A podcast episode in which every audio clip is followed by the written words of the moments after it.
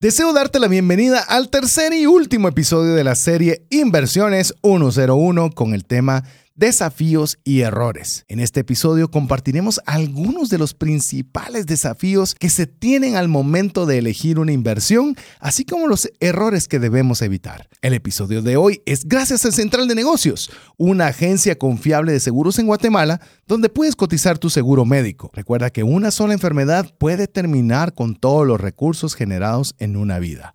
Cotiza el tuyo al WhatsApp más 502 5995 4444. Tener seguros es una decisión financiera inteligente. ¡Iniciamos! Comienza un espacio donde compartimos conocimientos y herramientas que te ayudarán a tomar decisiones financieras inteligentes. Esto es Trascendencia Financiera. Soy César Tánchez y dedico mucho tiempo cuando preparo una conferencia en simplificar lo complicado. Mi nombre es Mario López Salguero y estoy muy orgulloso de mi hija grande, ya que decidió que aparte de trabajar y estudiar su carrera, también se inscribió en una licenciatura en línea de Mercadeo y Comunicación Digital.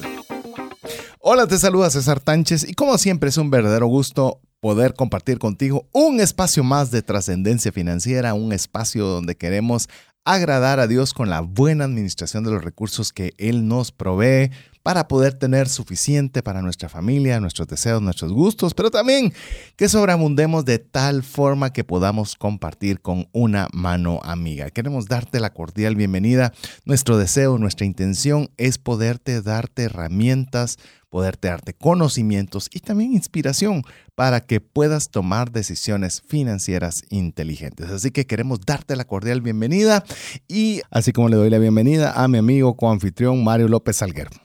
Muchísimas gracias, César. Es un gusto estar aquí con ustedes en un programa de más de trascendencia donde pretendemos y esperamos que ustedes apliquen el APC, el aprender, practicar y compartir. Nosotros nos preparamos mucho con César para darles un contenido de calidad y lo que soñamos es que ustedes vean cómo su inversión en tiempo les genera un buen retorno y así poder sacarle provecho al tiempo asignado.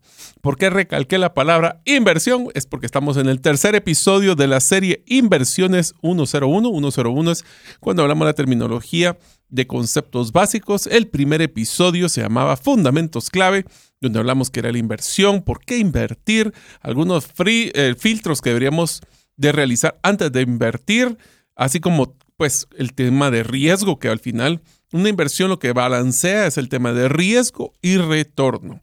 En el segundo episodio hablamos, nos extendimos bastante en el tema de cuáles son los tipos de inversión, en dónde puedo realizar algunas inversiones. En las principales categorías de estas inversiones hablamos que eran bienes de capital, acciones bursátiles, realizar un emprendimiento, dentro del emprendimiento si es propio, si soy un inversionista o si invertiría en una franquicia. Hablamos de invertir en Bitcoin, y finalmente en bienes raíces. En este tercer episodio vamos a hablar de los desafíos que se generan a la hora de invertir, así que esperamos que sea de mucho valor. Así es, queremos eh, que usted sea parte. Recuérdese que esto no tiene ningún sentido si usted no es parte del programa y para ello queremos que usted pueda eh, escribirnos, pueda mandarnos una nota de voz, pueda expresar sus comentarios al WhatsApp más 502 59 19 05 42. Esa es la mejor forma en la cual usted puede hacer eh, expresar su opinión, si está de acuerdo, si no está de acuerdo, si hay algo que nos faltó, si hay algo que piensa diferente.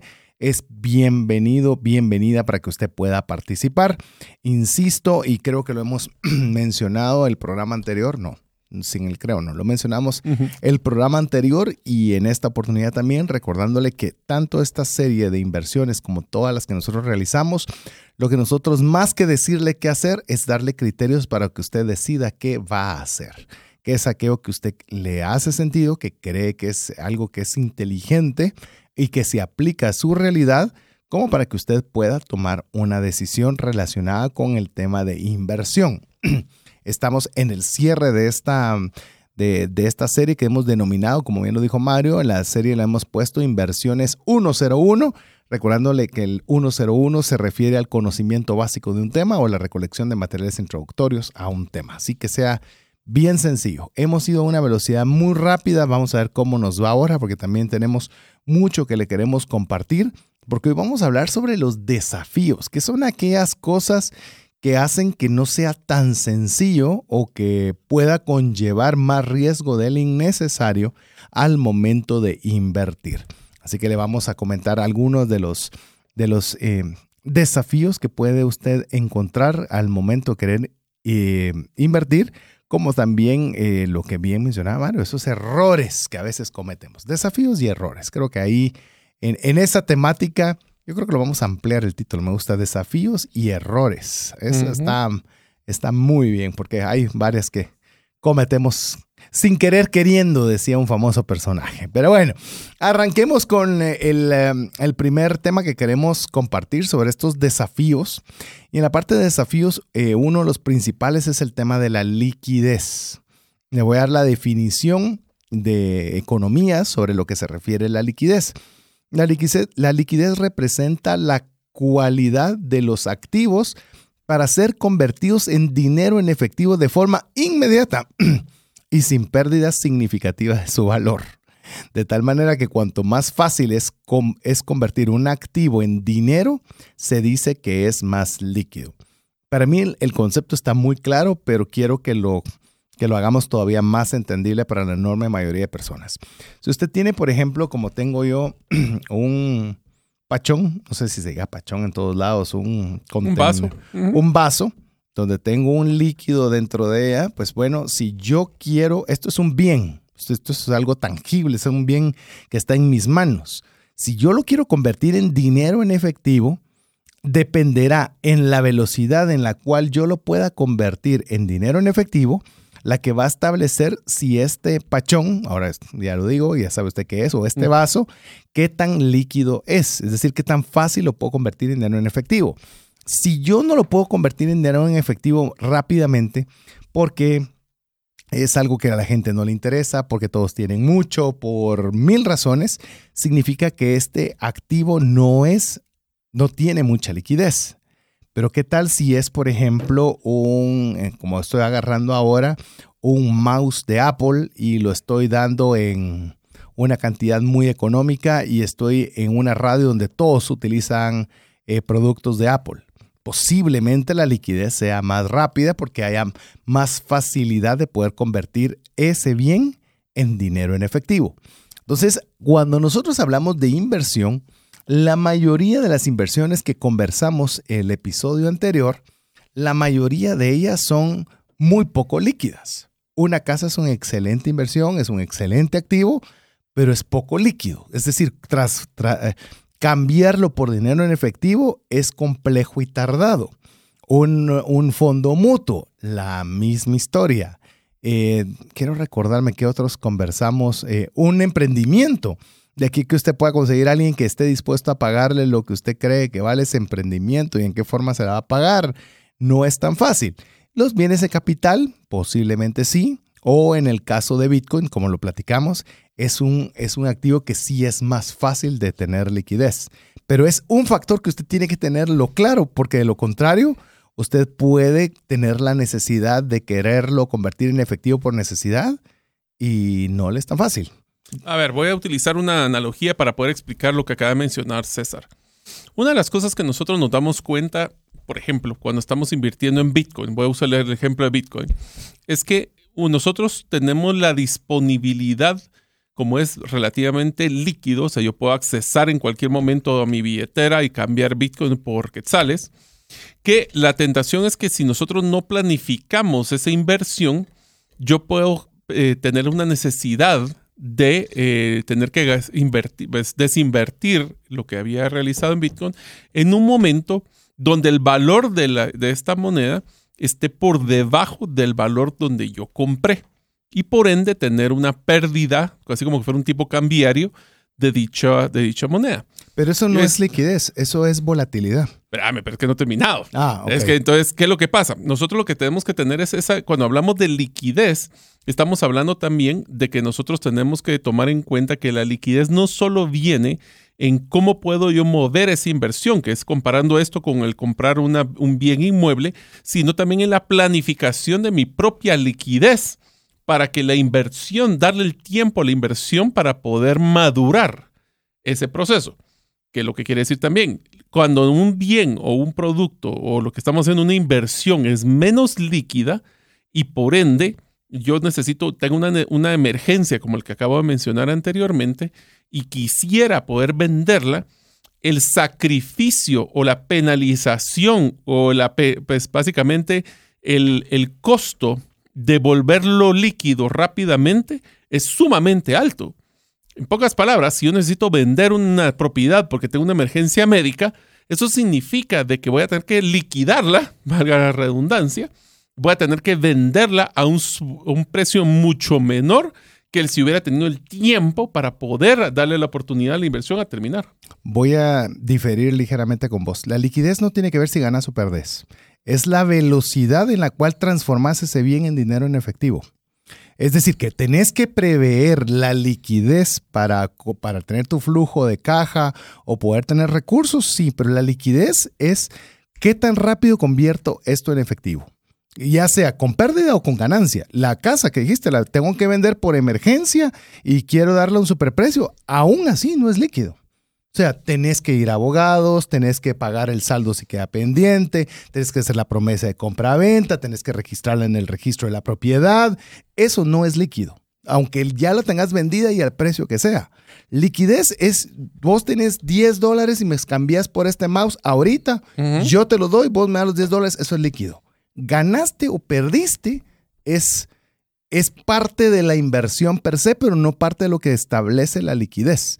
Entonces, cuando nosotros tenemos, hay que tener mucho cuidado que esto pasó con el tema del COVID, que pasó con los restaurantes, que los restaurantes no tenían bienes que eran líquidos. Por ejemplo, compraban, eh, eh, o sea, se expandían con sucursales y cuando les comenzó a faltar el dinero, tenían un montón de sillas, mesas, manteles, maquinaria, que lo querían vender, pero no era líquido. No importa el precio que lo dieras, nadie lo quería. Porque era que algo que con los restaurantes cerrados y demás no lo podías liquidar inmediatamente. Algo que conocemos un amigo en común que vivía literalmente de Bitcoin. Por ejemplo, él todo lo pasaba de Bitcoin y solo cambiaba lo que iba a vivir de ahí tuvo la liquidez para salir adelante. De hecho, ahora ya ni Bitcoin creo que lo tiene, pues porque lo, utilizó para salir adelante. Entonces, la liquidez es algo que sí hay que considerar. ¿Qué tan rápido puedo tener este acceso al dinero? Ahora, lo que tal vez solo para complementar lo que estábamos hablando es cuando hacemos una evaluación de las diferentes opciones de inversión, como la que hablamos en el episodio anterior, es importante que cuando queremos diluir el riesgo de nuestras inversiones, pensar los diferentes niveles de liquidez. Seguramente. Entonces, cuando hablamos de eso, y por eso hablamos de la diferencia entre uno y el otro, es si entre más líquido, pues eso nos va a dar la oportunidad de sobrepasar cualquier emergencia actualmente. Pero si yo todo mi dinero lo tengo invertido en bienes inmuebles, es lo que mencionaba César, existe una emergencia como una enfermedad y que no tuviera seguro, aunque sabemos que eso deberíamos de tener todos, entonces, ¿qué pasa? Tengo que o sacar un préstamo sobre ese bien o tratar de liquidarlo y me va a costar caro. Y tiempo, otra vez. ¿Cuánto tiempo te toma en que te va a dar oportunidad del tiempo? Sí, ¿y cuánto tiempo te va a tomar sacar el préstamo sobre tu propiedad? Por muy buena que sea la propiedad. Igual se tarda tiempo. Entonces, lo que tenemos que pensar a la hora del concepto de los desafíos es que nuestras inversiones, y de nuevo, no pensemos que tiene que ser mucho dinero, pero lo que poco que tengamos tenerlo diversas opciones de liquidez para que si en algún momento yo tenga que poder sobrepasar una emergencia, pueda tomar las inversiones más líquidas y no sacrificar la rentabilidad o inclusive la utilidad de las inversiones a largo plazo. Mencionas algo muy importante que, que, creo que vale la pena incluir con el tema de liquidez. Debiésemos tener inversiones que tengan liquidez diversificada. Así es. Así es. Hay algunos bienes, y eso no significa que no tengan que tener un bien raíz, a pesar de que no es un activo líquido. Pero eso no significa que sea malo. Simplemente usted tiene que estar consciente que en el momento que lo quiera transferir en efectivo o convertirlo en efectivo, va a tomar tiempo. Entonces, si no lo tengo, le va a costar mucho dinero. Entonces ahí es donde usted puede comenzar a ver los desafíos. La liquidez per se es un desafío. A mí me gusta estar muy líquido. A Mario, al contrario, le gusta que no sean tan líquidos su, tipo de inversiones. Eso no implica que la postura de Mario la mía sea buena o incorrecta. Simplemente es, otra vez, que le damos un criterio para que usted pueda establecer el nivel de liquidez. Lo que sí le digo es que tiene que tener liquidez, no importa en qué porcentaje, pero sí busque tener inversiones que hay un porcentaje importante en liquidez, porque no hay nada peor que el dinero que no se tiene cuando se necesita. Ese es el dinero más caro que existe. El dinero más caro es cuando usted necesita el dinero y no lo tiene. Eso Imagínate, puedes tener un portafolio, tienes muchas inversiones de todo tipo y empieza una enfermedad y no puedes pagar el, el hospital. Correcto. O sea, ¿para qué tanta inversión? Va, y tenés Bitcoin y que le vas a perder porque está a la baja, pero lo tenés ya. Así es. O sea, yo no estoy diciendo que eso sea bueno o malo y que sea una estrategia de inversión. Simple y sencillamente que la liquidez es importante. Que creo que eso nos lleva al segundo elemento que era uno de los desafíos también al momento de invertir, que es la volatilidad. Por supuesto. Le voy a dar la definición de volatilidad, por lo menos la mejor cita que encontramos. Es la magnitud de los cambios. Oiga, la palabra clave aquí es magnitud.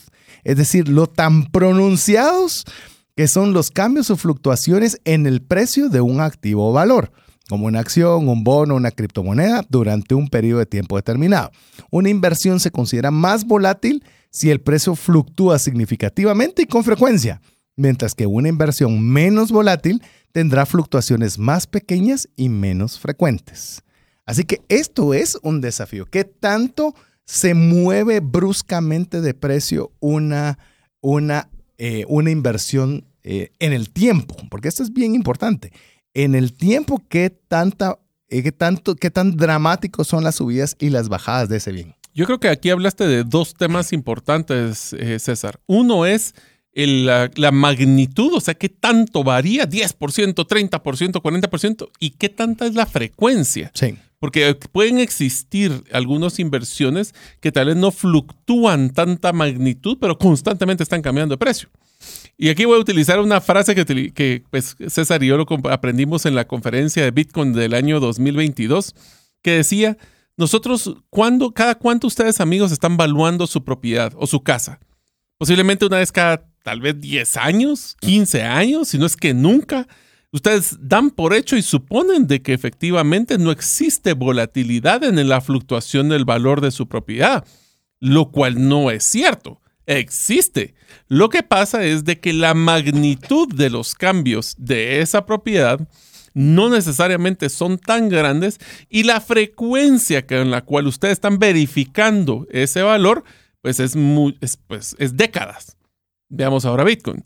Nosotros invertimos en Bitcoin y todos los días estamos viendo cuánto sube, cuánto baja, cuánto cambió, genera estrés. Eh, nosotros no tenemos esa visión como la que tuviéramos en la propiedad. Ambas son excelentes inversiones a largo plazo. La pregunta es, ¿qué tanto estamos nosotros generándonos estrés por estar viendo la volatilidad? Y recalco, volatilidad tienen todas las inversiones, los bursátiles, el emprendimiento, sube y baja las ventas, sube y baja las utilidades, todos los minutos y segundos estamos viendo si entró una factura y un pedido. Ese es el mismo concepto que la volatilidad, lo que te genera es estrés si no sabes manejarlo bien.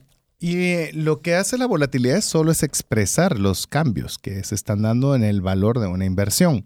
Por ejemplo, mencionamos que un bien raíz no es líquido, o por lo menos no es rap, es, no tiene un alto grado de liquidez, pero tiene también una volatilidad muy baja. Es muy, muy baja. Es un, es un bien que es bastante constante, que preserva bien su valor, que se mantiene en el tiempo, es decir, muy estable, a diferencia que hablamos, por ejemplo, que Bitcoin es sumamente líquido, pero es sumamente volátil. Los bursátiles son igual o peores que Bitcoin en algunos momentos. Y no eran, pero ahora sí son, pero... Ahorita son súper volátiles. Son sumamente volátiles. Con un mal mensaje que mande la empresa a un, al mercado y eso puede subir 20, 30%. Voy a poner el ejemplo de lo que sucedió en el 2022. Nosotros creemos que la volatilidad de las criptomonedas fue muy grande, específicamente de Bitcoin. Pero cuando nos damos cuenta, Bitcoin bajó posiblemente menos o agarramos, tuvo volatilidad menor que lo que las, fueron las 500 empresas que estaban en el, en el Standard Poor's 500. Existe esa la volatilidad. ¿Por qué? Y, y entonces la pregunta es, ¿volatilidad es malo? No, porque si nosotros sabemos que un bien es volátil, en la volatilidad puede haber oportunidades para comprar barato y vender caro. Pero depende mucho de cómo nosotros evaluamos esa inversión y cómo queremos, valga la redundancia, estresarnos por la volatilidad. Te voy a dar un dato que, que, sé que no es el actual, pero solo para que tengas una referencia. Por ejemplo, que lo tengo hace poco, vi, el, vi la estadística y me llamó la atención, que esto estaba a fecha de junio junio 2023, porque no sé cuándo va a escuchar usted esta, este podcast, o pues radio en vivo y programa de podcast que lo replicamos en todos los formatos donde usted guste. Pero por ejemplo, Bitcoin estaba con una rentabilidad del enero a 1 de junio, es decir, de seis meses, de cerca del 60% de retorno en seis meses mientras que el Standard Poor's era del 9%, que no era nada, que no es nada malo, que es bastante bueno, diría yo. Pero si se cuenta, las diferencias eran bastante marcadas. Y eso, si usted lo ve en otro momento, en otra fecha, se lo va a cambiar absurdamente de un lugar a otro. Lo importante que usted tiene que saber a efecto de los desafíos es, hay un desafío de liquidez y hay un desafío de volatilidad. Pero la volatilidad tiene, tiene dos elementos. Uno, lo tiene que ver en el tiempo. Volátil en cuánto tiempo. En una semana, en un mes, en un año, en 10 años. Porque si la volatilidad es positiva, es decir, que pues no importa los saltos que da la tendencia en el plazo que usted lo buscó es a la alza, bienvenida a la volatilidad. Pero si es a la baja, pues también usted le sirve un parámetro para ver que esa volatilidad tiene una tendencia negativa en sus recursos. Entonces, véalo en función del tiempo para que usted pueda no solo tomar, ah, y la segunda, que le ofrecí dos, y la segunda es que la volatilidad es a la baja, que es como usualmente se asocia, es decir, es volátil y voy a perder, no, pero también es volátil a la alza. Es decir, también puede ganar y puede ganar mucho. Entonces la volatilidad no es, no es una palabra mala, es una forma de cómo se expresan los cambios de precio en un bien financiero. Ahora, si te hiciste mención aquí del concepto de la volatilidad, Amigos, ustedes es que escucharon cuáles son los diferentes tipos de inversión tradicionales que existen, desde el tema del bienes de capital, el tema de acciones bursátiles o lo que es la bolsa de valores, los de emprendimientos, lo que es Bitcoin y las bienes raíces. Y acabo de añadir otro que no sé cómo no lo pusimos, los bienes, los metales, preciosos. Sí, el oro. Oro, el plata. Oro, que ahorita está más de moda invertir en oro. Sí, pero, pero bueno. Ahora, la pregunta que yo les haría a ustedes es, ¿Qué tan tolerantes son ustedes a la volatilidad? Ustedes. Y quisiera que nos expongan ahí si es poco, medio o mucho y que nos lo manden al más 502 59 19 05 42. Y si ustedes ponen poco, medio, mucho, ¿qué de las cinco o seis opciones que les enseñamos en el episodio anterior consideran que está más alineado a su tolerancia de volatilidad? Si son poco tolerantes, posiblemente van a escoger, tal vez, no sé, bienes raíces. Si son un poquito más tolerantes, tal vez van a tirarse al bursátil o Bitcoin. ¿Cuál es su nivel de tolerancia a la volatilidad? ¿Y cuáles de los, eh, de los modelos que les enseñamos de inversión consideran que es el que ustedes personalmente les gustaría más? Esa es la tarea que les estoy dejando para que por favor nos lo manden al más 502 59 19 05 42. Fantástico. Vamos con la siguiente que tenemos preparada para usted, que es los recursos financieros disponibles. Ese es un, ese es un desafío. ¿Por qué? Porque también dependerá de qué tan limitados o qué tan amplios tenga sus recursos para invertir. Si sus recursos son limitados, es un desafío porque no va a tener muchas opciones va a tener opciones más limitadas, que fue lo que hablamos en el programa anterior, que por eso a nosotros nos gusta Bitcoin porque necesita, llamemos, la barrera de entrada es muy baja. Pero también si usted tiene eh, recursos amplios, no puede o no, si no quiere limitarse a solo ese tipo de, de activos, puede hacerlo a otro tipo de activos como bienes raíces, inversiones ángel y demás. Pero hay otro recurso financiero que hay que considerar. ¿Qué tal el recurrente? No tengo 100 mil dólares ahora, pero puedo disponer de 3 mil, 5 mil todos los meses. O sea, no tengo 100, pero tengo 5. Entonces la estrategia de inversión cambia, porque no es un solo capital de un solo, sino un recurso que va a ser depositado de forma periódica. Si se recuerdan, una de las cosas que platicamos cuando hablamos del emprendimiento propio, una de las cosas que nos dimos cuenta es de que las personas usualmente tienen como que la idea de que si van a emprender, todo el dinero lo tienen que tener ahorita y la pregunta es qué dinero tendrían o qué recursos financieros necesitan tener.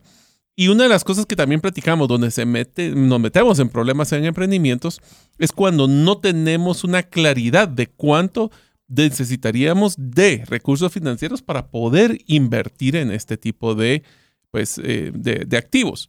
Entonces, cuando hablamos de, activos limitados o de activos financieros o recursos financieros limitados, también tenemos que estar claros que aunque nosotros quisiéramos poder tener una acción completa de Apple, pero esa tal vez vale 200 dólares y yo no tengo ese dinero, se puede hacer pequeñas inversiones mm, o se pueden hacer unas eh, inversiones menores basado en los recursos limitados financieros que tengo.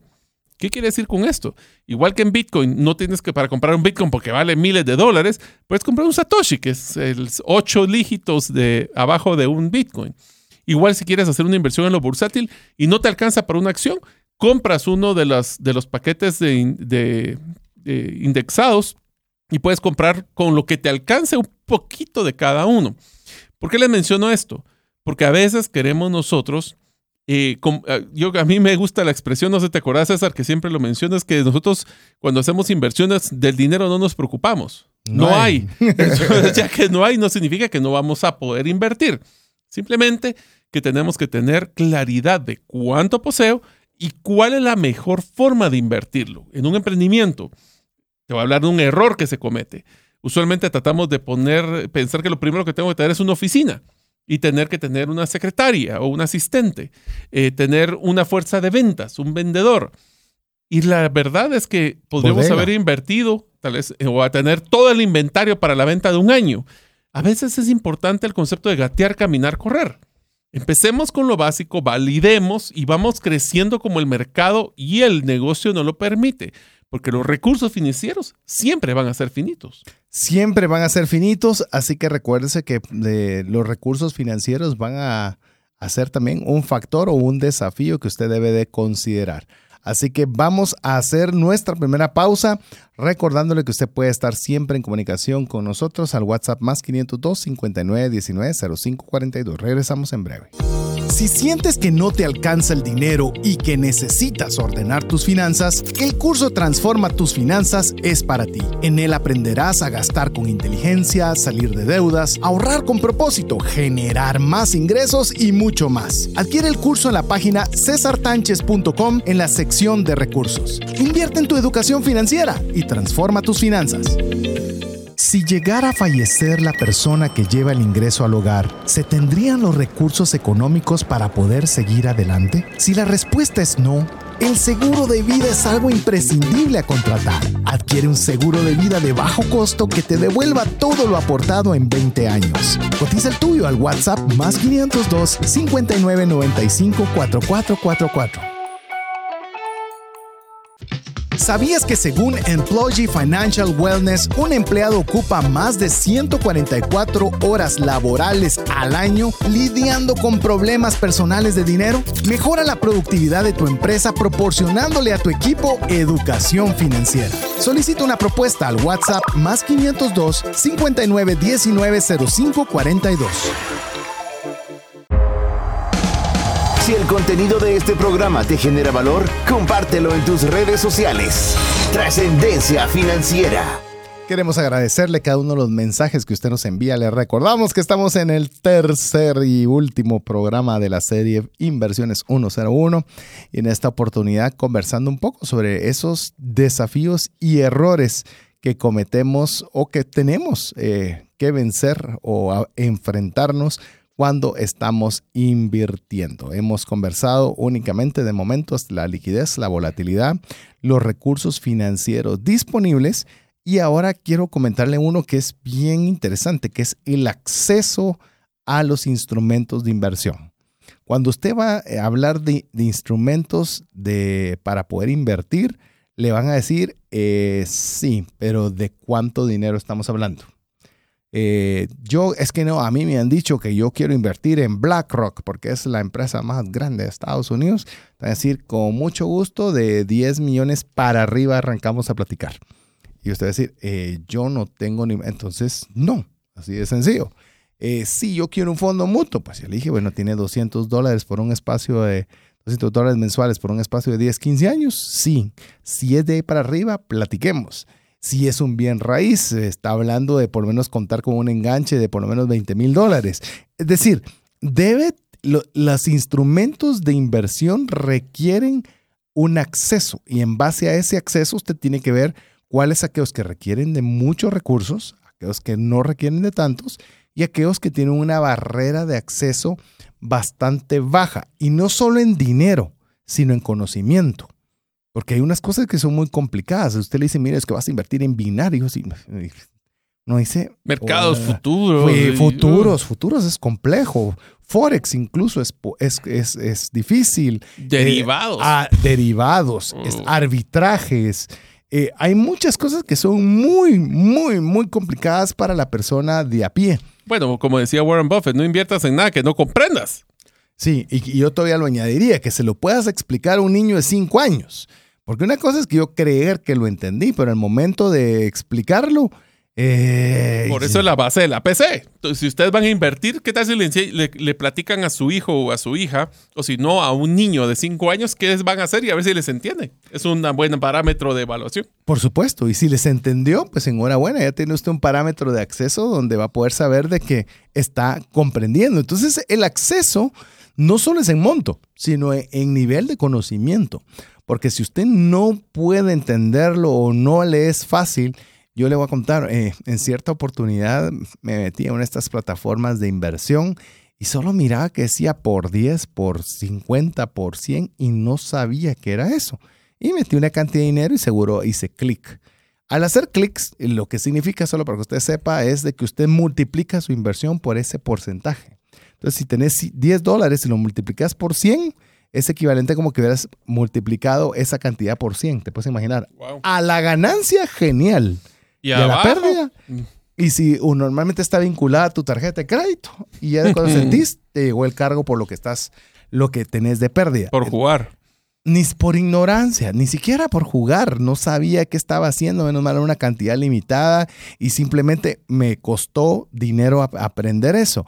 Pero si usted no sabe qué es todo eso apalancamiento y le voy a proyectar un, multiplicador de 10, un multiplicador de... Mm, mire, no, absténgase porque ese, eso es demasiado, es un aprendizaje demasiado caro. Yo te diría de que regreso al concepto que mencioné anterior, gatear, caminar, correr.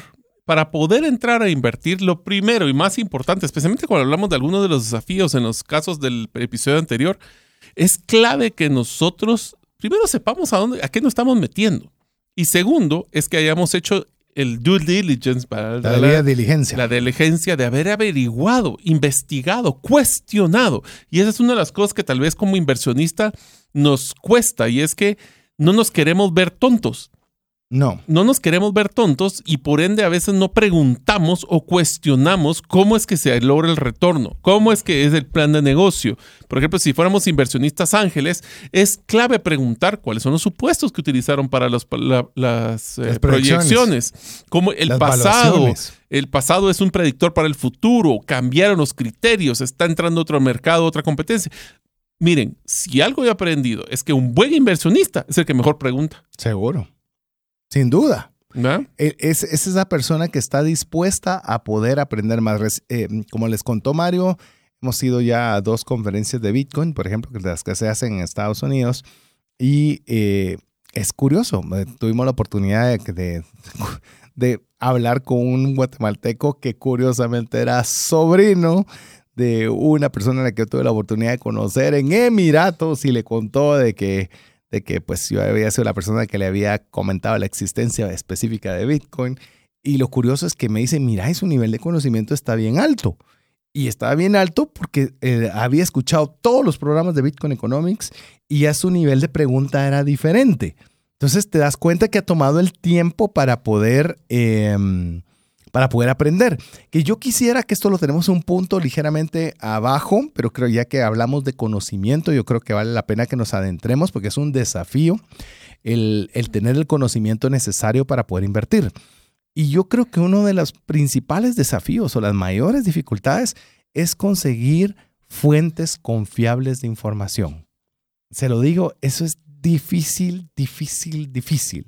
Porque normalmente hay incentivos y algunos de ellos macabros. Yo no estoy en contra de los incentivos, pero hay incentivos de que a mí me interesa que suceda esto, entonces voy a influir a que todos hagan esto para que a mí me vaya bien. Y eso es bien complicado. O le están ofreciendo un montón de cosas que supuestamente le van a dar para que los puedan engañar. Entonces yo le puedo decir que ese es quizás una de las labores más difíciles. Y es algo que, por ejemplo, como, como programa hemos procurado mucho cuidar. Que nosotros podamos, eh, o usted pueda encontrar en nosotros una fuente confiable de información financiera. Eso es lo, y lo cuidamos con mucho. Usted no se imagina la cantidad de personas que no hemos permitido tenerse en el programa porque consideramos que su contenido es de dudosa procedencia o que consideramos que puede ser una estafa o que podría ser algo y en temas de inversión sobran. Y, quizás les digo, hemos, no hemos sido, quizás hemos sido demasiado cautos, pero porque cuidamos mucho el, esa confianza que usted nos ha obsequiado a través de los años de ser una fuente confiable porque es muy escasa. Ya vamos a ver, te voy a poner un ejemplo, César. Una de las cosas que podría cualquier persona es ingresar a una inteligencia artificial como ChatGPT y ponerle cuáles son los lugares más rentables para hacer inversiones en Guatemala. Y te quiero hacer mención de los primeros dos párrafos que contesta la herramienta, que dice, como modelo de, de lenguaje de inteligencia artificial, puedo proporcionar información general sobre las opciones de inversión, pero ten en cuenta que no puedo ofrecer asesoramiento financiero personalizado. Antes de tomar cualquier decisión de inversión, te recomendaría consultar a un asesor financiero e investigar más sobre el tema. En Guatemala, igual que otros países, las opciones de inversión son eh, rentables y de rápido retorno pueden variar según el contexto económico y condiciones de mercado. Y cuando menciona las opciones de inversión son las que mencionamos en el episodio anterior. Entonces la pregunta aquí es, ¿quién contestó esto? O sea, inclusive nos metemos a investigar, por ejemplo, podemos meternos estas herramientas de inteligencia artificial, pero la inteligencia artificial no crea contenido, consolida. y si nosotros el conocimiento no cuestionamos las fuentes, como dirían San Google, yo porque lo vi en Google es la verdad absoluta, no es cierto. O YouTube, que es, que es lo mismo. O TikTok. O sea, tenemos que cuestionar. Y esto tal vez voy a ponerlo con el tema de conocimiento del manejo de emociones. Es que ahorita salió, te voy a poner un ejemplo que me pasó recientemente estábamos, estaba viendo una campaña en TikTok y de repente sale, ahorita tienes que comprar tal, tal criptomoneda porque está lista para poder explotar y va a crecer tantas veces. La pregunta es, ¿y quién es él para poder dar ese consejo? ¿De dónde se lo sacó? ¿Dónde está el respaldo? Efectivamente, lo que, lo que él pronosticó no se cumplió. Pero entonces tenés que, ser, tenés que cuestionar esas fuentes para ver si son confiables. ¿Quién es una fuente confiable? Aquel que se ha tomado el tiempo para poder investigar, sustentar y poder evidenciar por qué lo que te está recomendando es lo correcto o no. Y aquí te viene solo como consejo cuando hablemos, por ejemplo, de un ángel, de inversionista ángel. Cuando hablamos de conocimiento, debes de hacer la tarea de conocer. Si estás evaluando invertir en una empresa, conocer la industria, conocer la empresa, conocer a las personas, porque si no estás invirtiendo en algo que no conoces. Yo creo que eh, el, cuando encuentres una persona confiable, valórala. O sea, cuando, cuando puedas encontrar a alguien que te pueda proporcionar una buena base. Yo te voy a decir qué hago yo cuando yo hago mis redes sociales. Yo sobre determinada temática me gusta tener o seguir a los dos que tienen la opinión contraria. Los dos maximalistas. Ahí estás haciendo, generando criterio. Por, supuesto, yo quiero ver quién es el mayor, qué dice el mayor opositor y qué dice el más activista. Los dos. Porque yo quiero formar un criterio, quiero investigar, quiero ver qué puntos está diciendo el otro que quizás yo no he considerado y me promuevan a mí aprender. Entonces, es algo que yo intento, pero si yo solo escucho a los activistas por decir algo, yo comienzo a tener lo que le dicen en inglés un bias, eh, comienzo a tener una... Un sesgo. Un sesgo, esa es la palabra exacta. Un sesgo sobre esa información, porque solo estoy escuchando una parte. Pero si yo escucho ambas, te ayudan a formar un criterio. Una, una forma en la que, lo vamos a decir nuevamente otra vez, es una forma en la cual ustedes pueden aprovechar para ayudarles a hacer sus inversiones, es pagando por asesoría. Páguele a alguien que conozca. Mire, eso, eso de pagar una asesoría tiene un factor crucial es que le recorta la curva de aprendizaje. Si usted puede hacer algo, pero le va a tomar 10 veces hacerlo lo que le costaría a otra persona un 1X, o sea, vale demasiado su tiempo como para que usted procure hacerlo todo por usted. mire, la experiencia es carísima, los golpes son carísimos. Así que si usted, ah, y esa es otra cosa, puede ser que usted ni le interese saber de inversiones, pero usted quiere invertir y lo que va a hacer es recortar esa curva, pues contratando a una persona que sea confiable. Oiga bien, que sea una persona experta con trayectoria comprobada. Porque hasta que él dice que, no, no, ¿qué ha hecho antes? ¿Qué dice, qué dice su persona? ¿Qué dice toda su trayectoria de vida? Es alguien, claro, puede fallar. Recuerden que estamos en inversiones. Puede acertar como puede equivocarse. Pero al menos su trayectoria habla bien y eso es clave. Te voy a poner un ejemplo. Hasta el inversionista y el asesor más conocedor y que tiene la mayor trayectoria, ninguno de ellos puso en sus proyecciones del 2020 pandemia. ¿Sí? Entonces, no es, o sea, obviamente le van a mejorar el tema de riesgo. Y por eso es que tenemos que tener mucho cuidado de contratar a las personas, porque miren, no hay peor cosa que gastar dinero por un error que hubiera podido evitar si hubiera traído a alguien que me hubiera ayudado a no cometer ese error. Sin lugar a dudas. Y esto principalmente se lo amplío a los jóvenes. Jóvenes. Eh, hay todavía cuando uno, uno va creciendo, va agarrando experiencia. Barata o cara, corta Por eso o larga. de los papás que es una, una forma de poder tener un, un, consejo tercero. Pero como estamos hablando de temas de inversiones, no todos los papás saben de inversiones. También te voy a llevarte la, polarización. No, no, no, que me aprendan de los errores de los papás. Por supuesto. Pero, por ejemplo, es que yo quiero aprender a invertir. ¿Qué ¿En qué ha invertido tu papá? Y lo digo con mucho respeto, pero exagerado respeto es tu papá o tu mamá tienen experiencia comprobada en invertir. Yo conozco papás y mamás son hábiles, pero a, inversión, y los ves que has prosperado, les ves que les ha ido bien, escucha el consejo. O sea, porque tiene una experiencia demostrada de éxito. Pero si no la tuviesen, que obviamente eso no es ningún delito, simplemente es algo, no es una parte de las fortalezas, pues entonces considera poder eh, compensar esa falta de experiencia por juventud contratando a una persona que te acorte ese, periodo. Ahora, hay un concepto, César, que es clave que todo inversionista debe de conocer, que se llama el costo de oportunidad. Aquí vamos a poner el ejemplo cuando hablábamos de finanzas personales, de que el decir que sí a una inversión es decir que no inmediatamente a un grupo de otras inversiones que ya no realicé. ¿Qué quiere decir esto? Cuando nosotros evaluamos una inversión, y aquí esto es, esto es bien importante, César, por eso lo voy a recalcar fuertemente. Cuando nosotros hacemos un análisis de opciones donde podría invertir, yo tengo esta cantidad de dinero, ya fuera del ahorro de los meses que tengo para poder cubrir cualquier emergencia y quiero invertir en algo. Tenemos que estar claro de que no solo se trata de poder deslumbrarse porque voy a tener un retorno del 10%, el 15%, sino que, o el 100%, tenemos que estar claros de varios conceptos. Uno, ¿cuánto esfuerzo y energía voy a generar? Voy a tener que invertir para el retorno obtenido. Yo conozco, por ejemplo, en el tema de restaurantes, es uno de los lugares donde tiene el mayor sacrificio con una rentabilidad relativamente buena, pero costosa en el tiempo. El costo de mi oportunidad fue haber estado con mi familia, haber estado en otras cosas, que estoy dedicándole el tiempo fuertemente al restaurante, lo cual está bien.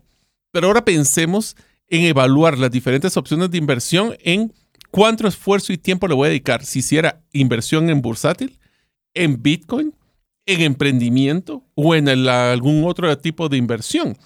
¿Por qué?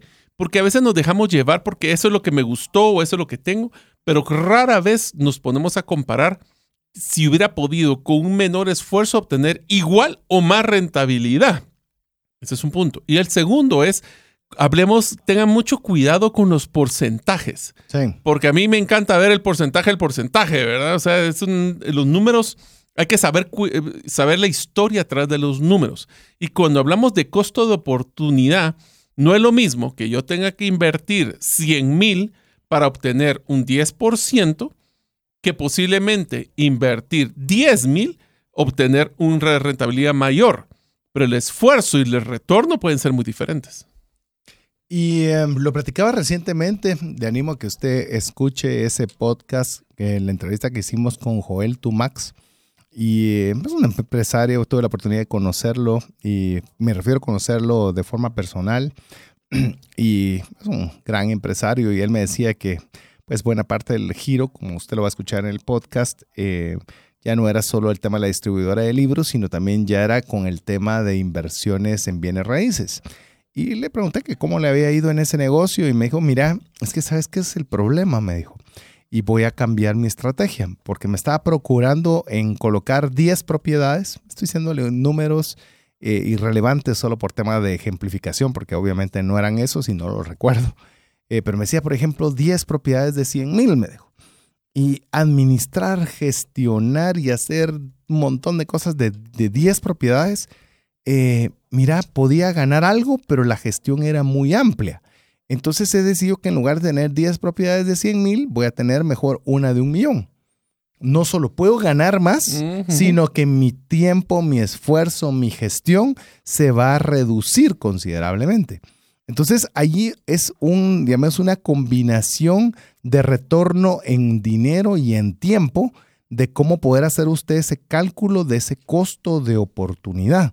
Porque al final de cuentas, ese tiempo o ese dinero, usted los podría haber dedicado a cualquier otra cosa. Entonces, debe cotejarlo contra algo para ver si eso con lo que usted está considerando vale o no la pena. Y eso per se es un desafío. Yo por eso les mencionaba el ejemplo de los restaurantes, que muchas personas es llamativo, es atractivo meter eh, esfuerzo y tiempo. Te les digo, uno de mis emprendimientos fallidos fue un restaurante teníamos la intención de hacerlo, queríamos, contratamos un chef para poder hacer el menú, pero cuando nos hicimos la pregunta, ¿y quién va a estar viendo el restaurante los fines de semana, en las noches hasta el cierre?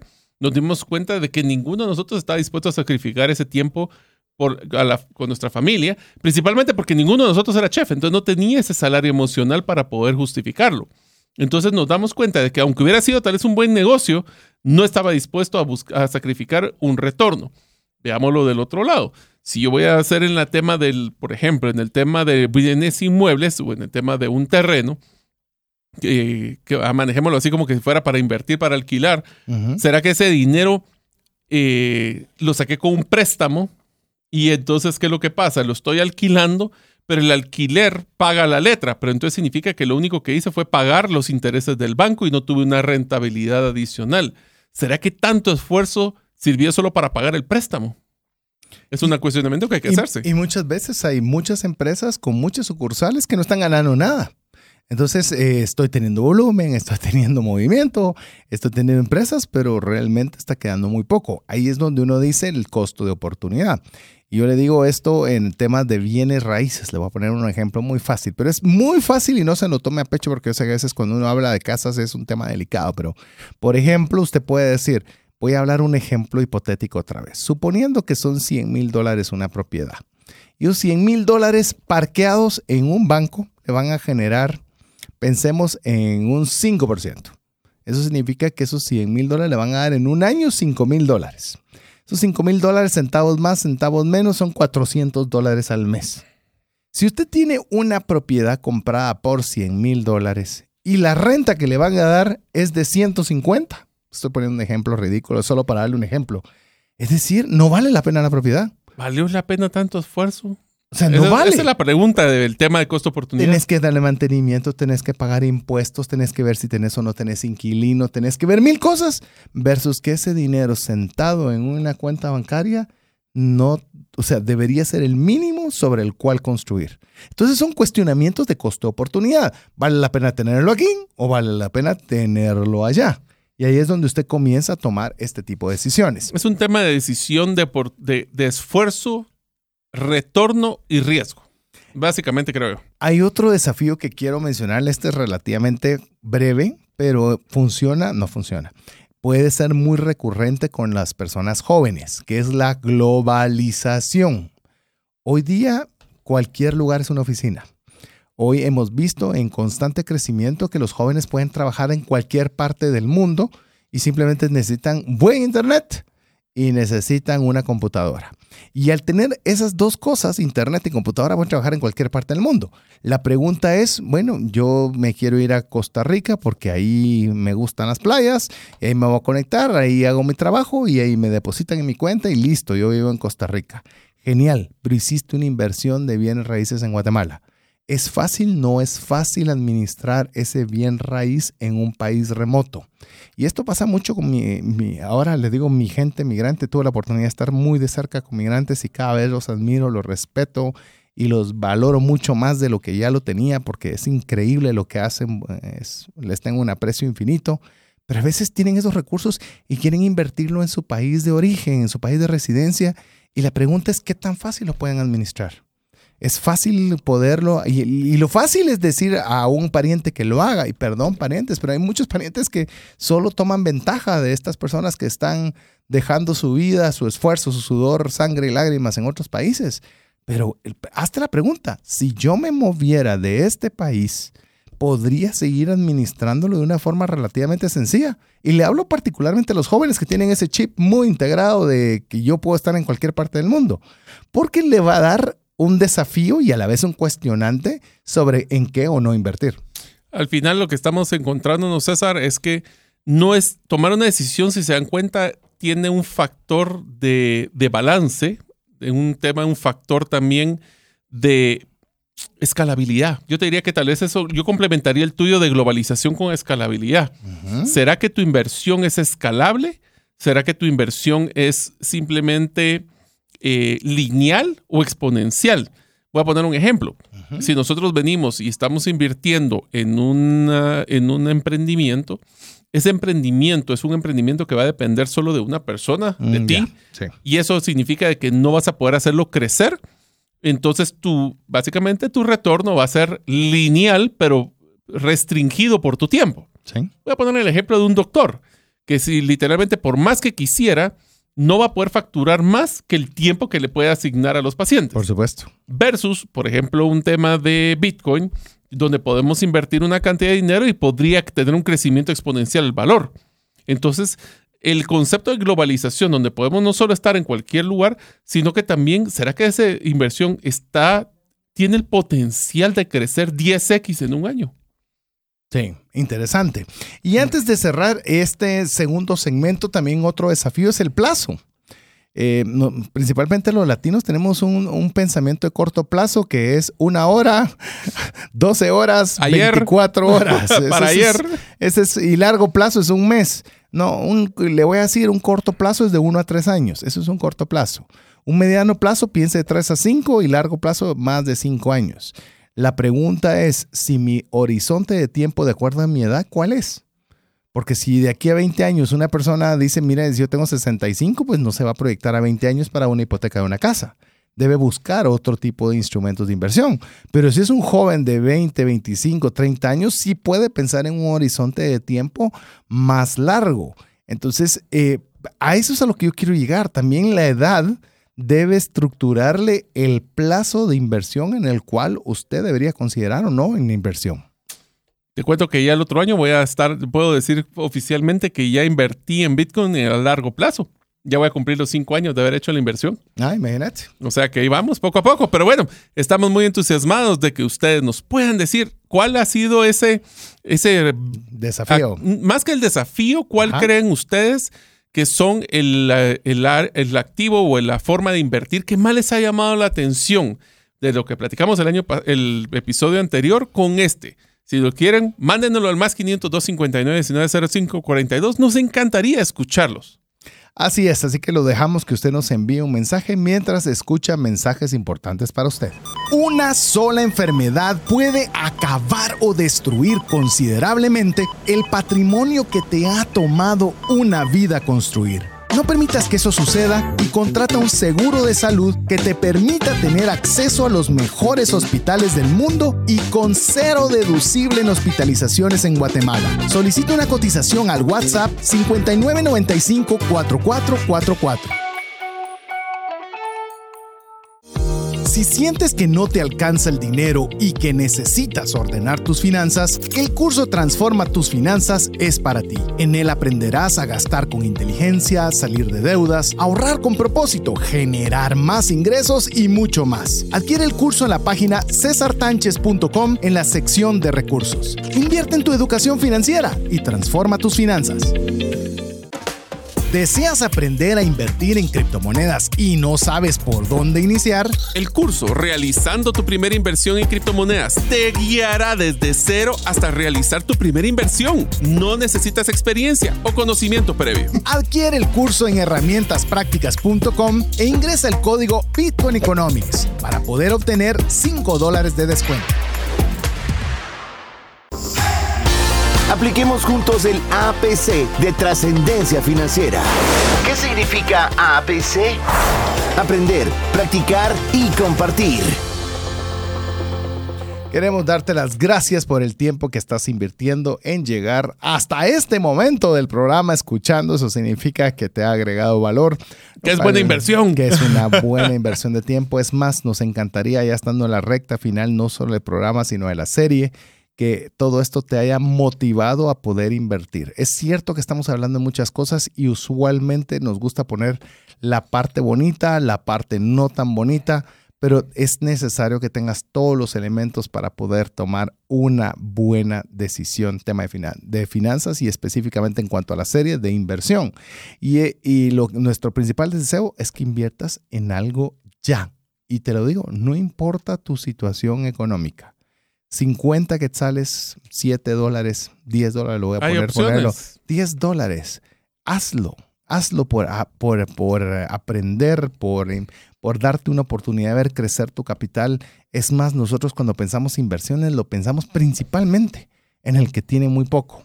Ya no digamos en el que tiene más recursos y que puede incluso poder pagar una asesoría y poder ver una diversificación de portafolio y genial, buenísimo. Pero principalmente estamos pensando en que sea algo incluyente para la enorme mayoría de personas. Así que eh, llegando al final del programa, ya vimos eh, los dos segmentos anteriores, desafíos. ¿Qué te parece ahora, Mario, si comenzamos a platicar un poco de los errores que si usted se siente que alguno de ellos puede ser que le haya sucedido, no se preocupe, es pura coincidencia. No, no es coincidencia, es porque es muy común que estos errores los cometamos.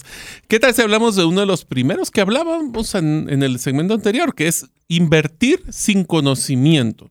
No solo del sin conocimiento de la inversión per se, sino del ecosistema y los proyectos que están involucrados.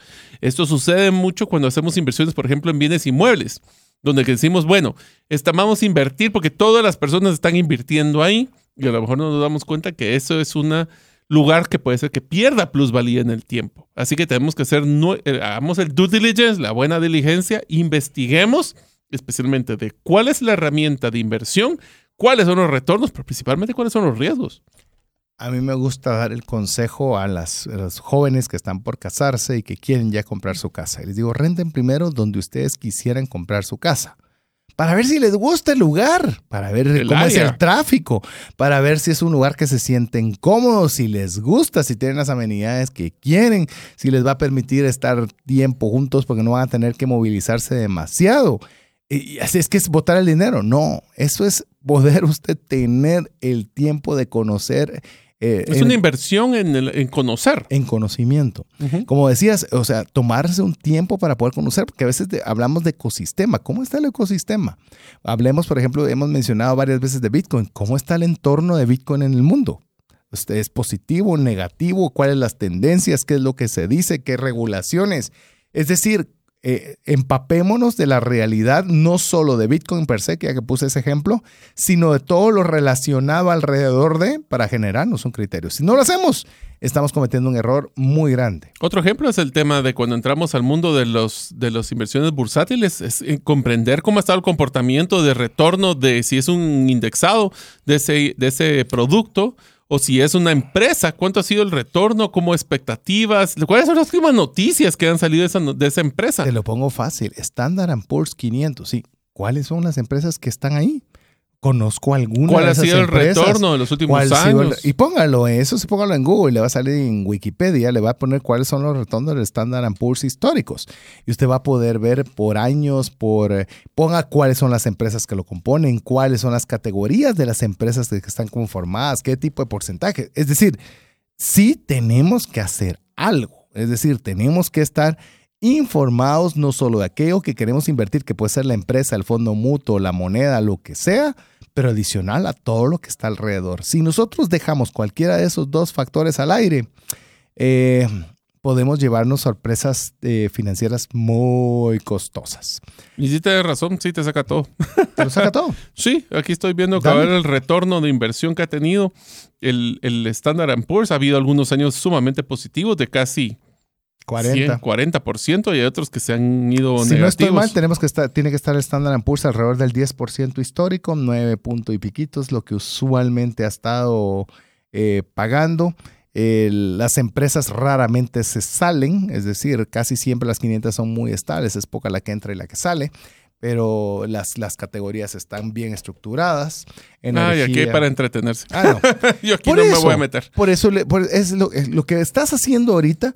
Es lo que hay que eh, hacer. Es lo que hay que hacer. Si, por ejemplo, te gustó el tema de bursátil, un fondo mutuo, en el Standard Poor's, pues conozcamos un poco qué es el índice, cómo se formó, de qué lo constituye. 12% para no es el histórico. Está ahorita en 12. Ahorita en 12. Subió, subió.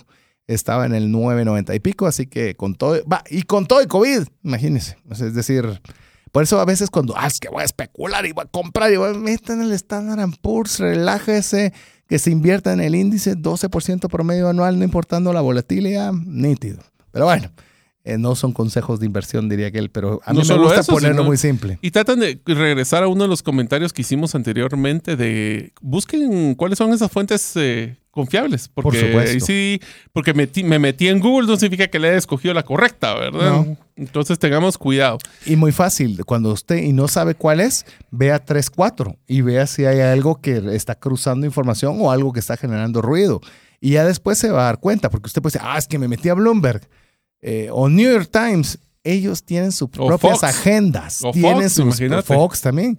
Entonces, no solo se deje llevar por los nombres, busque varias y en base a esas varias usted genera criterio. Es más, te diría de que una de las cosas que acabas de mencionar es si conoces a alguien que ha hecho inversiones en el mismo mo- eh, pues, vehículo de su inversión que tú estás realizando, pregúntale cómo le fue. ¿Sí? O sea, pide referencias. Uno de los principales errores, y ese sí creo que es uno de los errores más grandes que cometemos como inversionistas, es la avaricia. Sí.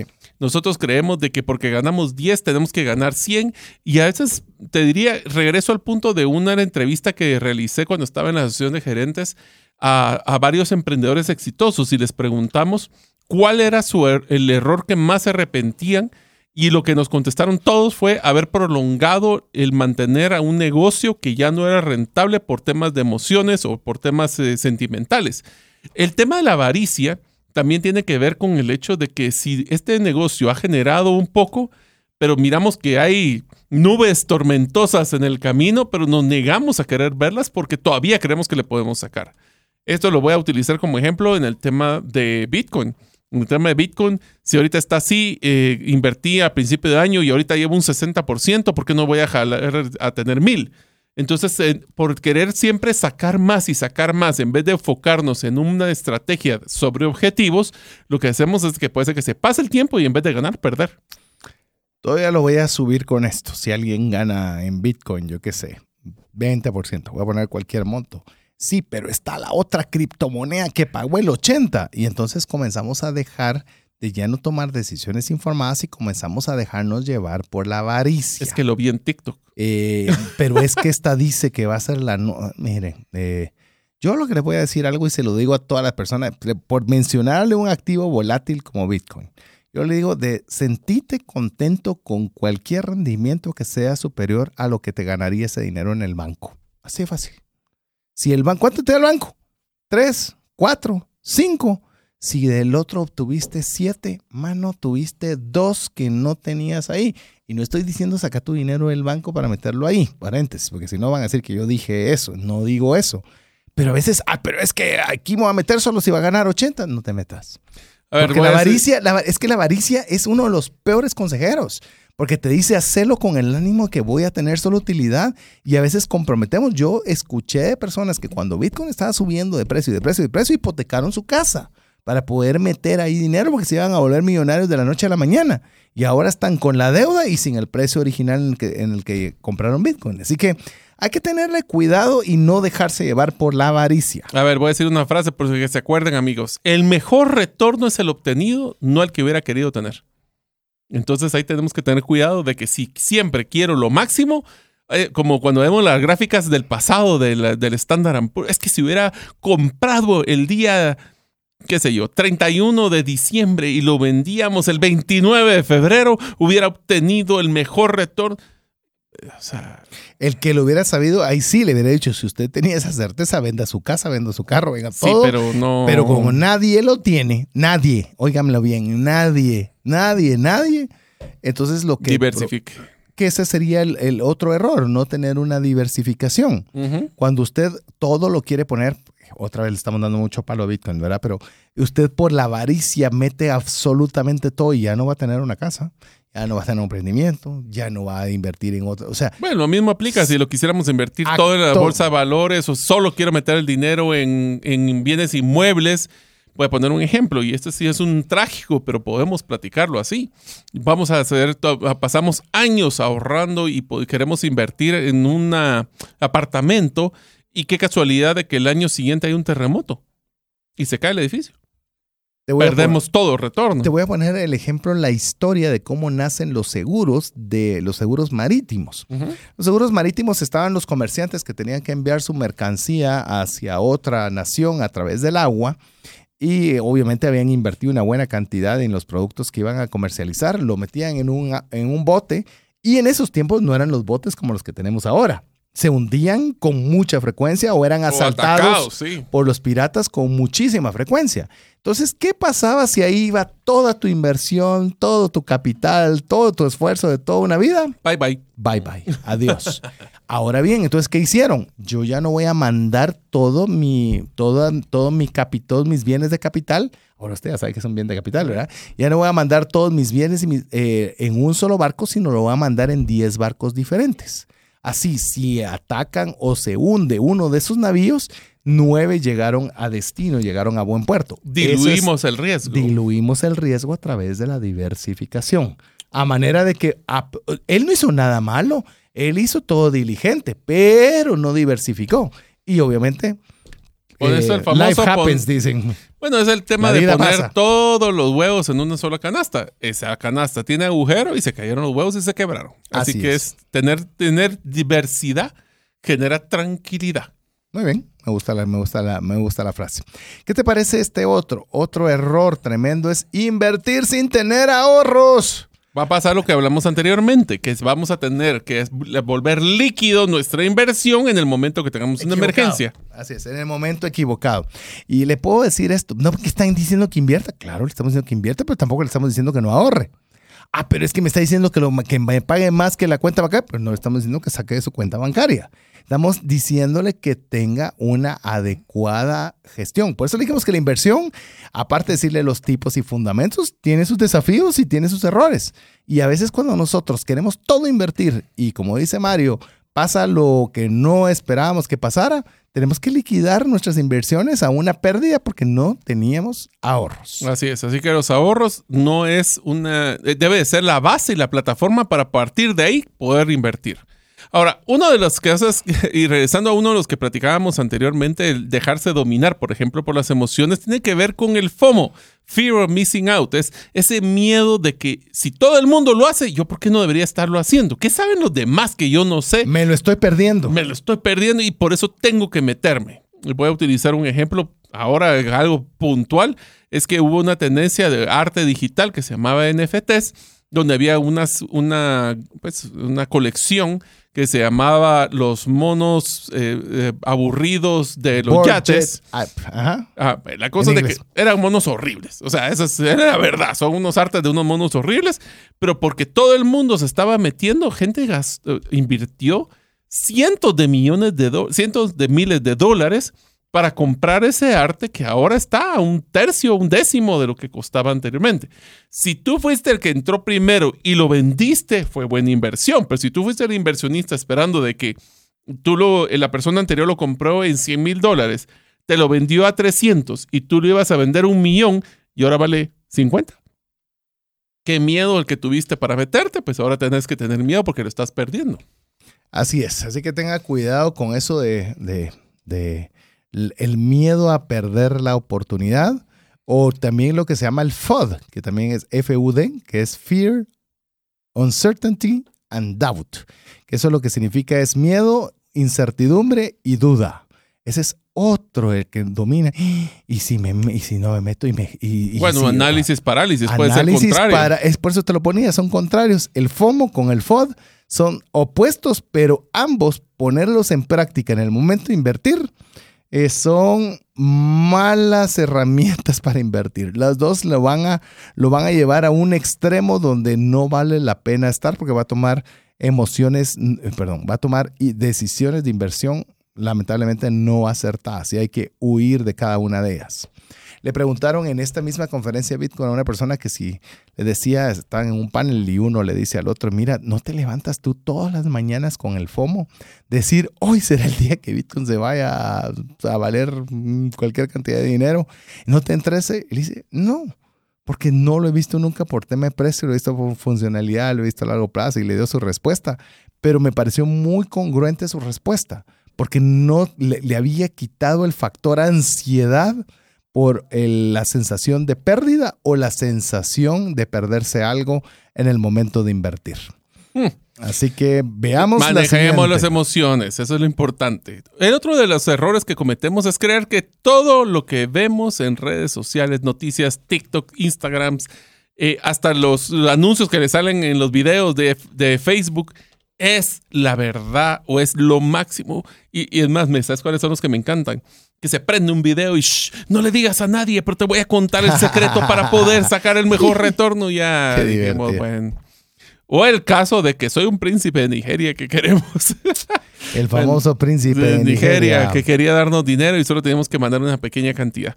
E invertamos en lo que nosotros hemos investigado, que tenemos fuentes fidedignas que son confiables, con personas que han tenido el análisis y tienen la trayectoria, en vez de en un TikTok. Así que tengamos cuidado porque aunque nos pueden tirar buenas ideas, es para poder crear curiosidad y hacer la tarea, no para darla como que es ley. Y poco a poco, conforme vaya haciendo este, este ejercicio, se va a ir dando cuenta que hay personas que son muy fidedignas en el espacio, en la cual tienen muy buenas ideas y las sigue a esas personas, porque no estamos diciendo que no siga a nadie en redes sociales y que no ponga atención al, revés, Pueden ser buenas opciones, pero ese no es, el verlo en TikTok o en alguna red no, es, no exime de que tienes que hacer la tarea. Definitivamente. Y tampoco es un calificativo para decir que todo lo que se produce es malo. Ninguna de las dos. Cuestione. Cuestione, sin lugar a dudas. Otra, otro error, financiar una inversión con crédito de tarjeta de crédito. Errorazo. Y ese, y ese te lo voy a decir, lo veo mucho, lamentablemente, con bienes de capital o con emprendimientos, con cualquiera de los. Lo voy a pagar con la tarjeta de crédito y lo voy a financiar. Mire, no hay que yo conozca que sea un buen negocio, me refiero legal, que le pueda tener un retorno que amerite el financiamiento con una tarjeta de crédito. Habiendo dicho eso, te voy a contar la historia cuando empecé la clínica. Cuando empecé la clínica, tenía yo claro el capital que íbamos a necesitar para poder montar la clínica.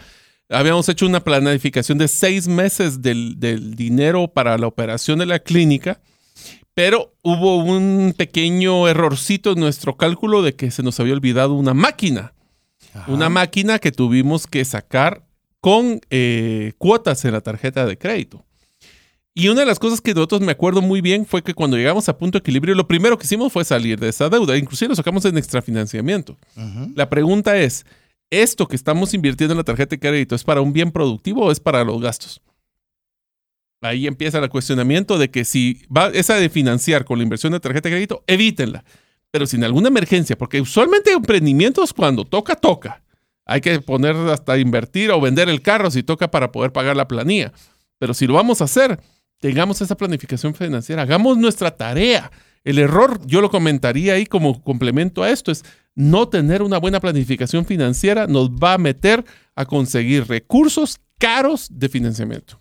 Yo te diría todavía con lo que estás diciendo, va, hay que, hay que hacerlo, hay que hacerlo. Pero la enorme mayoría de veces es la primera alternativa y debe ser la última. Es decir, ya agoté préstamo bancario, ya agoté eh, rentar en otro lugar, ya agoté buscar un acreedor, ya agoté eh, eh, ver si te lo pueden dar ese, ese mismo maquinario o producto que necesitas en, ¿cómo se llama? Que te lo dan y cuando lo vendes te lo, te lo, lo pagas. eh, se me fue la palabra ahorita que... En- Concesión, no me recuerdo, que, No. que te lo den prestado mientras lo puedes comercializar y demás. Pero ya después de eso, ya de ahí, si es la última opción, buscar una tarjeta de crédito. De lo contrario, Las no tarjetas no son para hacer no son emprendimiento. para eso. No, son- no son para inversión, que es el tema principal que estamos no son hablando para ahora. inversión. Así no es. son para inversión. Una de las cosas que también platicamos que es un error garrafal es que no sabemos decir hasta aquí. ¿Y qué quiere decir? Take losses se llama, que es obtener nuestras pérdidas. Si a veces estamos viendo que perdemos, en la tendencia, esto es como que cuando estamos apostando en un casino, ¿verdad? La próxima mano me va a recuperar todas las pérdidas anteriores. Eso no necesariamente viene. Y el extralimitarse significa saber cuándo decir hasta aquí. Y ya no más, perdí, tomar mis pérdidas, pero no crecer las pérdidas más allá de lo que yo puedo cubrir. Todavía te voy a poner, vos lo viste del lado de la pérdida. Yo lo voy a ver del lado de la ganancia. Comenzás a ver que hay ciertas ganancias que te comienza a ir en tus inversiones y entonces te salís de tu área cómoda de inversión y comenzás ya a ver A invertir Eh, tus ahorros. invertir tus ahorros, a descuidar tu negocio, a, A la familia. Todo. Entonces te extralimitas y esa, y esa extralimitación a la baja o a la alza es un error del cual debemos eh, tener mucho cuidado. Otra, eh, lo comentamos al inicio, el tema de la volatilidad, pero que yo creo que vale la pena ponerlo eh, como error, el tema de subestimarla, pero también sobreestimarla. ¿A qué me refiero con subestimar y sobreestimar? Una, ¿a qué no importa? Ah, Sube y baja y no importa. Ojo, eso es- hay que tenerle Nunca cuidado. ha cambiado más del 20%. Nah, Nunca. y, y así es siempre y así será y eso a nadie le importa. O sea, si por algo está descrito es porque es importante que tengamos un cuidado y un ojo. Pero tampoco sobreestimarla, de decir, es que la, vo- la- la volatilidad manda todo. No, ni, ni que lo tengamos de menos, pero tampoco que le demos más importancia de la que efectivamente tiene, que es muy usual cuando se habla de volatilidad. Así es. O sea, volatilidad es buena, pero controlada. El siguiente, Ah, este es uno encanta. de los que, sí, estos Sí. son de los que, a ver, tengan cuidado con PowerPoint, se lo voy a poner así. La confianza ciega en gráficas y en proyecciones. Entonces aquí les viene una pregunta. ¿Todo lo que ha pasado en el pasado puede predecir el futuro? Porque estoy seguro de que todas las proyecciones que teníamos del año 2019, ninguna se cumplió porque no pensaba, o de 2020 mejor dicho, porque nunca habíamos hecho, como les dije a unos amigos, ¿quién de ustedes puso en su presupuesto del 2020 pandemia? Ninguno. Por ende, sabemos que aunque les dan ciertas tendencias, ciertas líneas, nada está escrito en piedra. Por eso a mí no me gusta trading y lo siento amigos que les gusta el trading. A mí no me gusta el trading porque entonces esto ya subió y bajó y entonces indica que entonces viene y va a subir. y- o sea, si eso fuera certero, no habría más que hacer. Simple y sencillamente tendríamos la bola de cristal ya lista. Entonces, simple y sencillamente te puede decir algunos indicadores. A mí me gusta verlo como un reflejo de lo que ha sucedido históricamente para poderte dar una idea de qué podría pasar. Pero de eso a que ahora va a suceder A o B porque la gráfica dice, es lo mismo que de lo que dicen eso de, nunca he sabido cómo dicen esas cosas, pero que agarran las, las hojas del té y ven cómo quedó la cosa del té. ¿no? A los huesos. no sé qué hacen esas charadas, pero Sí, eso sí. no es. Así que no funciona así, no funciona con las gráficas tampoco. Otro error es, ah, es que voy a comprar esta acción o voy a comprar esta criptomoneda porque es barata. Solo cuesta 0.01. O la propiedad. No Una propiedad que es barata. Una propiedad que es barato. Y dependiendo qué. Y la pregunta es, ¿y por qué está barato? Si es que está barato. O que el monto, te pueden decir que vale un centavo, pero resulta que es un centavo que no vale de nada. Y le metes mil dólares, no le metiste mil dólares al aire. Tal vez te lo voy a poner así. Es una empresa que está, para que hablemos de elecciones bursátiles, es una empresa que está quebrando y lo que están haciendo es liquidando las acciones y por eso le bajaron el precio, pero ya no se va a recuperar. Así es. O sea, Así que, que, simplemente barat- baratos no necesariamente caros. sales caros. Entonces, no es- siempre, pero sí. el siguiente, que es algo que no se imaginan la cantidad de patrimonio que se pierde por este error. Y es no dejar instrucciones de acceso a un beneficiario en caso de fallecimiento. Desde No tu importa la cuenta, inversión. no importa de que de, de la papeles de que son los dueños de la- del terreno hasta temas de tu billetera digital para criptos. tu O sea, moneda de oro, lo que sea, debe estar Alguien claro tiene que quién- saber. quién va a tener acceso a cada uno de ellos. Por favor, ese es un horror. Si no, lo vamos a perder Se va a todo. perder. Entonces, ¿para qué hiciste tanto estrés, verdad? Pero bueno. Eh, sí. De ahí Ah, el último, sí. los últimos dos es uno, huir de los rendimientos garantizados, porque suelen ser trampas, ya lo platicamos. 99 de cada 100. Así es, o sea, que te garantizo uno retorno. me está engañando todavía, pero no he encontrado el engaño. Tal cual. Cuando te digo, de, de esto que decís, es, yo te digo, los, son engaños en 99 de 100. Y ese uno que me hace falta eh, sigue siendo engaño, pero todavía no lo he descubierto cómo. Ya te va a llegar, cabal. Y el último finalmente es decir, bueno, voy a invertir, pero no tengo una estrategia. Y esa estrategia puede ser principalmente por horizontes de tiempo. ¿Hace cuánto voy a invertir? ¿Qué voy a hacer ¿Para con cuándo? ello? ¿Y para qué voy a invertir? Por- ¿Tiene ¿cuál es mi propósito? objetivo? Sí, ya lo he escuchado usted. eh, Mario tiene, por ejemplo, su estrategia de Bitcoin es para pagar sus hipotecas cuando llegue a ese monto y el mío es mi fondo de retiro. Así que y está un horizonte claro y un uso claro en el momento que se vaya a hacer. Pero lo que sí tenemos es que el horizonte de tiempo se nos agotó. Hemos llegado al final de este programa y de esta serie que esperamos que haya sido de bendición para usted. Si así lo fue, le agradecemos que nos lo escriba y nos lo comente al WhatsApp más 502 59 19 05 42. Muchos amigos, espero que este tiempo que nos hayan escuchado en los tres episodios de Inversión 101 haya sido una buena inversión para su tiempo. Recuerden, esperamos con mucho entusiasmo que nos escriban al más 502 59 19 05 42 cuál de todos los productos o de los canales de inversión fue el que más les gustó y algún día les gustaría a ustedes invertir. Esperamos que sí nos escriban para poder saber si este contenido les fue de valor. Y si haremos otro más al respecto. Si usted no lo hace, pues bueno, comprenderemos que será otra temática la que tengamos que ver. De momento, queremos agradecerle el haber llegado hasta este momento. Agradecer en nombre de Mario López Alguero, Jeff en los controles, su servidor César Tánchez, en espera que el programa haya sido de ayuda y bendición. Si así lo fue, ayúdenos compartiéndolo con un amigo, un colaborador, eh, con un familiar que crea que puede serle de utilidad. Nos vemos la próxima semana, si así Dios lo permite. Mientras eso sucede, que Dios le bendiga. Si el contenido de este programa te genera valor, compártelo en tus redes sociales. Trascendencia financiera. Esta es una producción de iRadios Guatemala Centroamérica.